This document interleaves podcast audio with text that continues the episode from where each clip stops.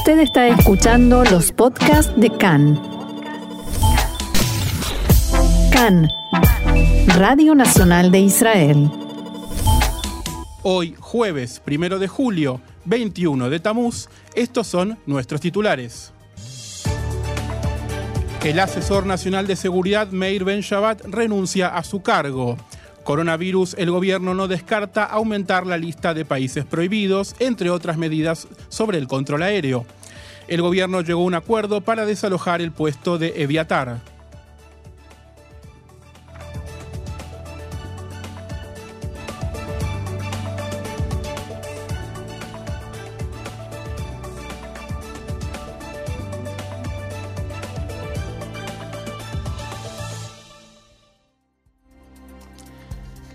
Vamos entonces al desarrollo de la información. Comenzamos con la información diplomática porque tal cual informamos ayer de la histórica visita del canciller Yair Lapid a los Emiratos, Emiratos Árabes Unidos y la inauguración de la embajada israelí en la capital Abu Dhabi. La visita continuó durante el día de ayer, que fue el segundo y último día, con la inauguración en Dubái del consulado de Israel. Por supuesto, Lapid se hizo presente allí. Dijo Lapid, lo que abrimos hoy no es solo un consulado, sino también el, el centro de nuestra cooperación. Este lugar simboliza nuestra capacidad de pensar juntos, desarrollarnos juntos y cambiar el mundo juntos. Lapid enfatizó que la paz entre los Emiratos Árabes Unidos e Israel no es entre los gobiernos y líderes, sino entre personas y naciones no es mi paz ni la de mis amigos que están aquí, sino la de nuestros hijos. En el acto en el consulado de Dubái estuvo presente el ministro emiratí de Inteligencia Artificial, Omar Sultán al-Olama, quien expresó que los lazos entre los países fomentarán una región más estable y segura. Dijo al-Olama, los Emiratos Árabes e Israel están creando un nuevo paradigma de cooperación en toda la región, y destacó los esfuerzos conjuntos sobre la lucha contra la pandemia y los temas de innovación tecnológica. Nuestros dos países marcarán el comienzo de una próxima fase que será un modelo para todos los países del mundo. Como anunciábamos en titulares, el jefe del Consejo de Seguridad Nacional, Meir Ben Shabbat, notificó anoche al primer ministro Naftali Bennett que tiene la intención de terminar su mandato después de cuatro años en el cargo. Ben había, había acordado a principios de este mes permanecer en su cargo para garantizar la continuidad y una transición más ordenada para el nuevo gobierno. Ben anunció que planea dejar su puesto a finales de agosto. El primer ministro Naftali Bennett agradeció a Meir Ben por su servicio como jefe del Consejo de Seguridad Nacional y destacó su contribución a la seguridad del país. En su cuenta de Twitter, Bennett escribió me gustaría felicitar a Meir Ben Shabbat por sus muchos años de contribuir a la seguridad de Israel de manera profesional y exitosa. Incluso en la crisis del coronavirus, Meir trabajó día y noche por la salud de los ciudadanos de Israel y lo hizo de una manera digna de agradecimiento. Estoy seguro de que también hará otra gran contribución al Estado de Israel en el futuro. Así culminaba su mensaje el primer ministro Bennett, también el ministro de Defensa, Benny Gantz, agradeció por Twitter a Ben Shabbat y dijo que en mi nombre y en el del sistema de defensa me gustaría agradecer a Meir Ben Shabbat por su servicio en el fortalecimiento de la seguridad externa e interna del Estado de Israel. Quien no fue menos fue el ex primer ministro y ahora líder de la oposición, Benjamin Netanyahu, con quien Ben Shabbat sirvió prácticamente en todo su cargo. Dijo Netanyahu, junto con todos los ciudadanos de Israel, agradezco sinceramente al presidente del Consejo de Seguridad Nacional, Meir Ben Shabbat, por su servicio excepcional para la seguridad de Israel.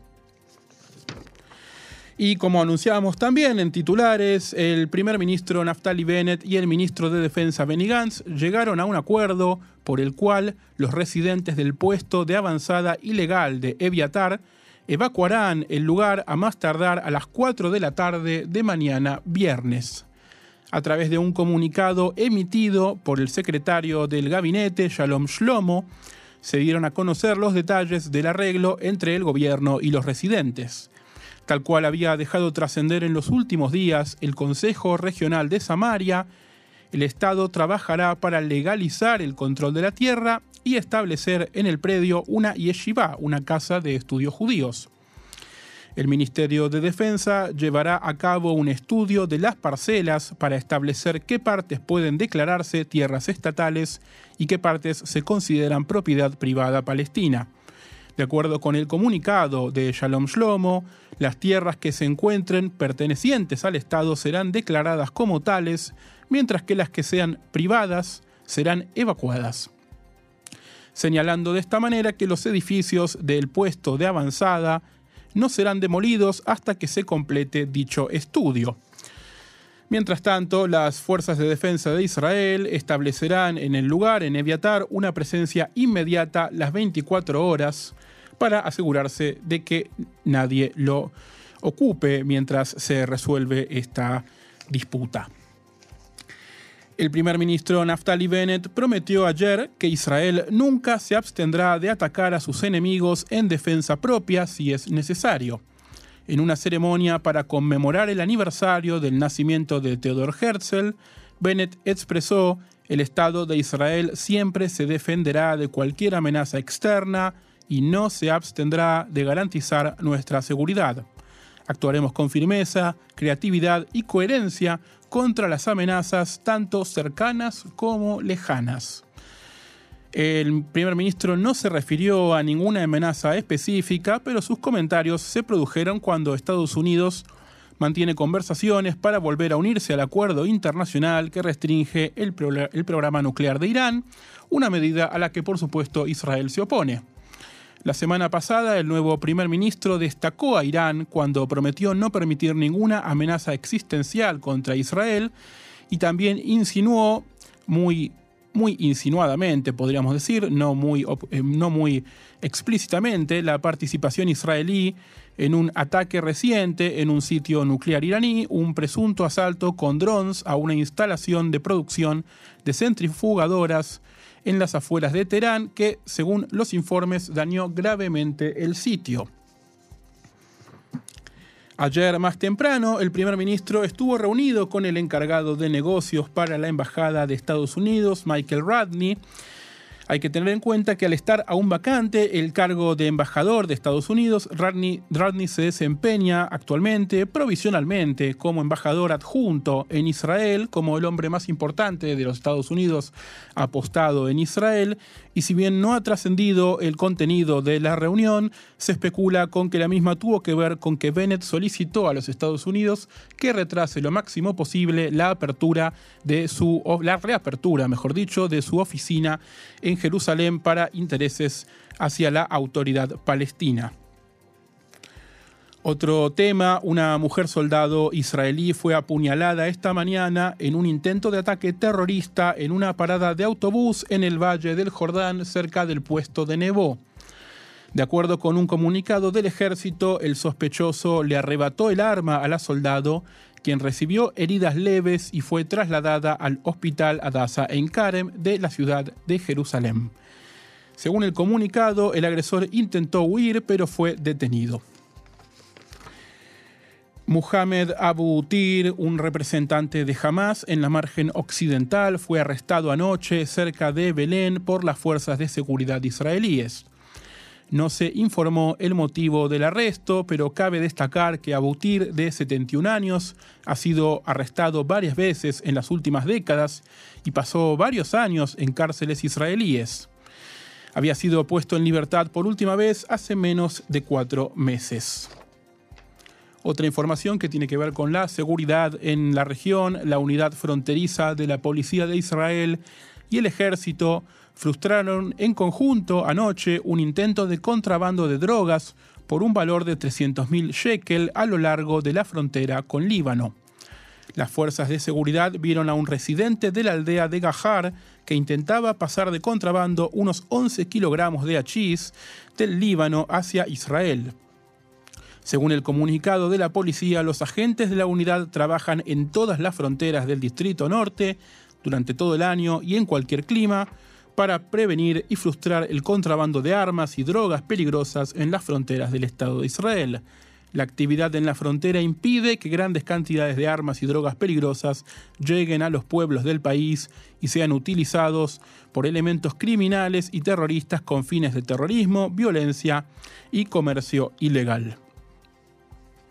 Cambiando de tema y de frontera, la delegación israelí regresó de El Cairo sin avances en la negociación de un acuerdo con la agrupación terrorista Hamas que permitiría el regreso de los civiles israelíes cautivos en Gaza, así como los restos de dos soldados del ejército de Israel. Según pudo saber Khan, el jefe de la delegación ha dejado en claro que Israel y Hamas no podrán llegar a ningún acuerdo sin ocuparse del regreso de los israelíes en Gaza.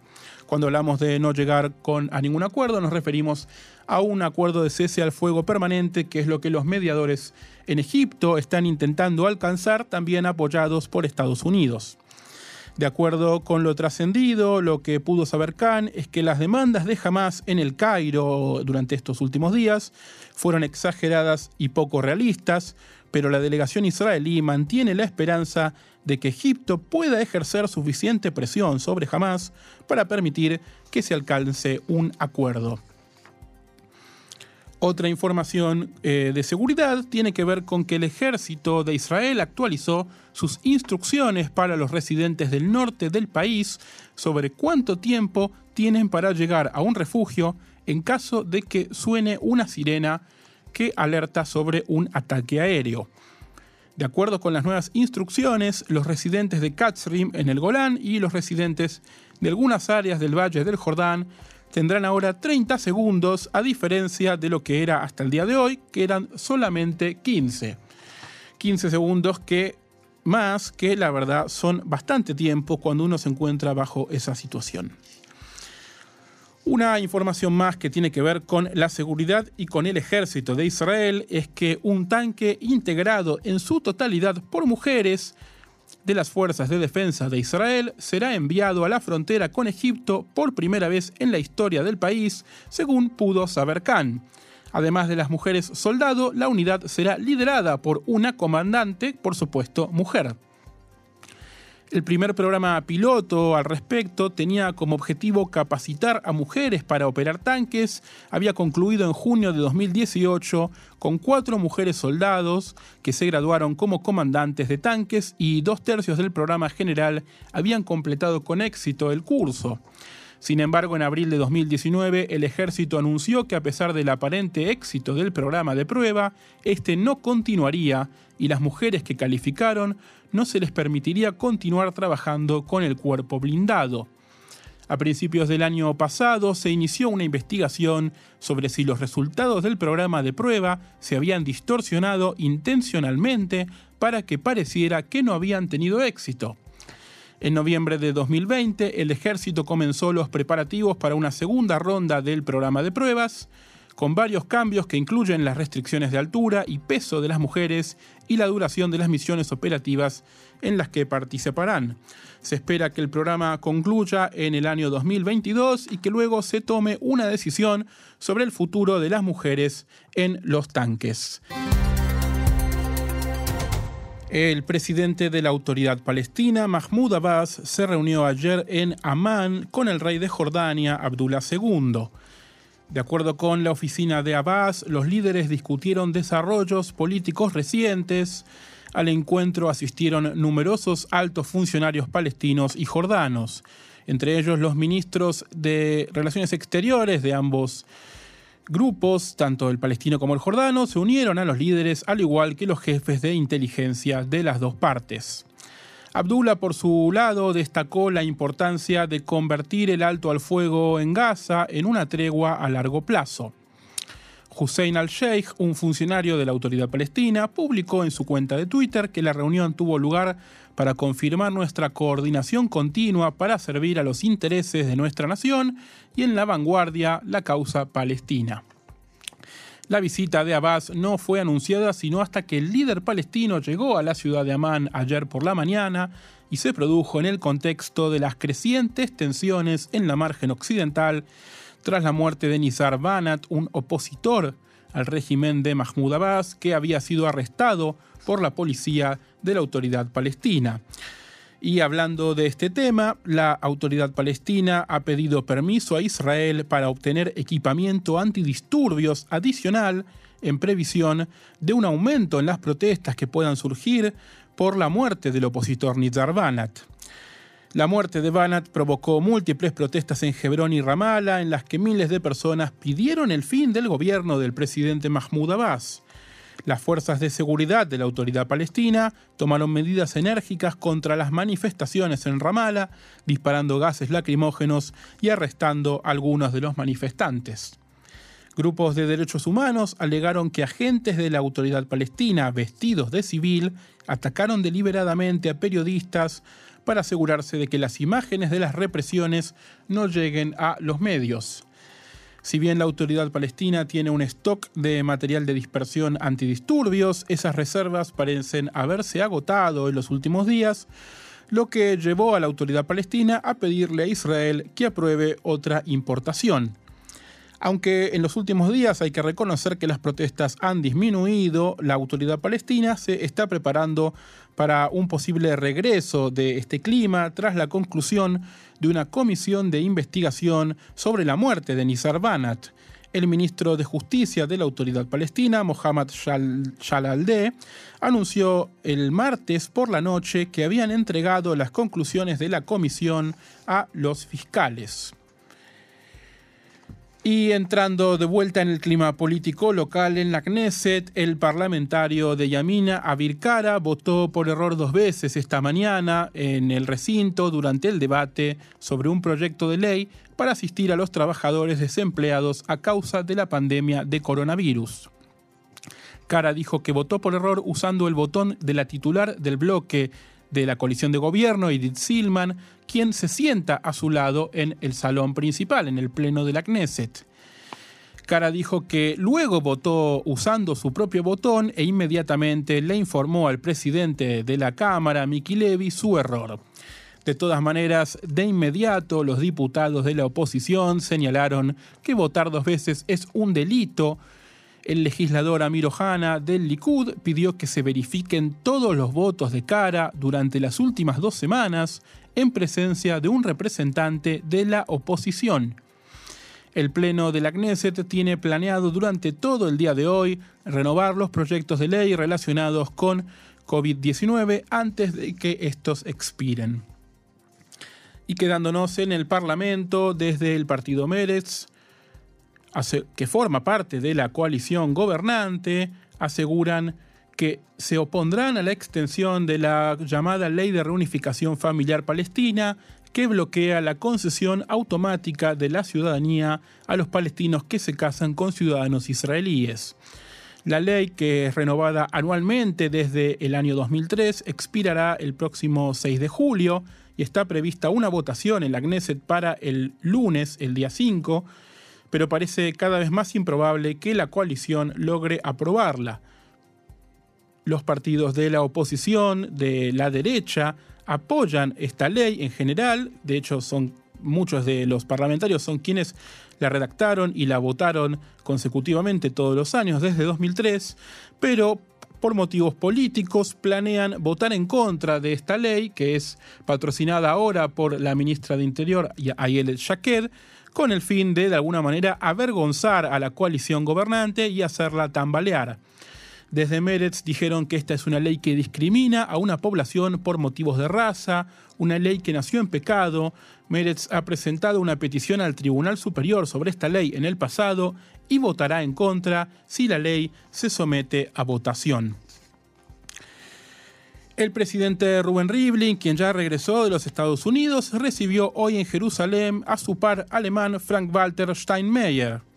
Steinmeier llegó para despedirse de Rivlin días antes de que éste deje el cargo. Recordemos que en menos de dos semanas será el nuevo presidente de Israel, Isaac Herzog. Rivlin dijo en un discurso que quería agradecerle a su homólogo alemán por participar en la lucha contra el antisemitismo y por su apoyo incondicional a Israel y su lucha justa contra el terrorismo. Por su parte, Steinmeier hizo declaraciones en favor de Israel en el tema del acuerdo nuclear con Irán o el inminente regreso al acuerdo nuclear con Irán, que si bien Eh, Alemania está, es parte de las negociaciones en Viena para retomarlo. Eh, de alguna manera, Steinmeier quiere asegurarle a Israel que Irán no se hará de un arma nuclear y que los esfuerzos de Alemania están puestos en la defensa de Israel, tanto en el tema de Irán como en la estabilidad en las fronteras con Líbano y con Gaza. La visita oficial de Steinmeier prevé varias actividades en conjunto con Rubén Rivlin y se prolongará hasta el día de mañana. Y en Jordania se está llevando a cabo el juicio contra los acusados de intentar desestabilizar al rey Abdullah II. El juicio lo lleva adelante un tribunal de seguridad nacional, no una instancia normal de la justicia, y se trata de un tribunal que hasta ahora estaba ocupado en delitos de terrorismo y de narcotráfico. Dos exfuncionarios jordanos están acusados de conspirar con el príncipe Hamza, medio hermano del rey Abdullah, y de solicitar ayuda extranjera en el presunto complot. Han sido acusados de sedición e incitación. Los abogados que representan a Basena Guadalá, ex jefe de la Corte Real, y a Sharif Hassan bin Said, miembro de la familia real, han presentado una larga lista de testigos que incluye a Hamza, así como a otros dos medios hermanos del rey, el príncipe Ali y el príncipe Hashem. También los abogados quieren llamar al estrado al primer ministro de Jordania, Bisher al-Hashawne, y al ministro de Relaciones Exteriores, Ayman al-Safadi. A pesar de que desde la corona apuntaron contra Hamza cuando a principios de abril fue detenido este no está acusado y el Palacio Real dijo que la disputa entre los medios hermanos se resolverá de manera interna en la familia.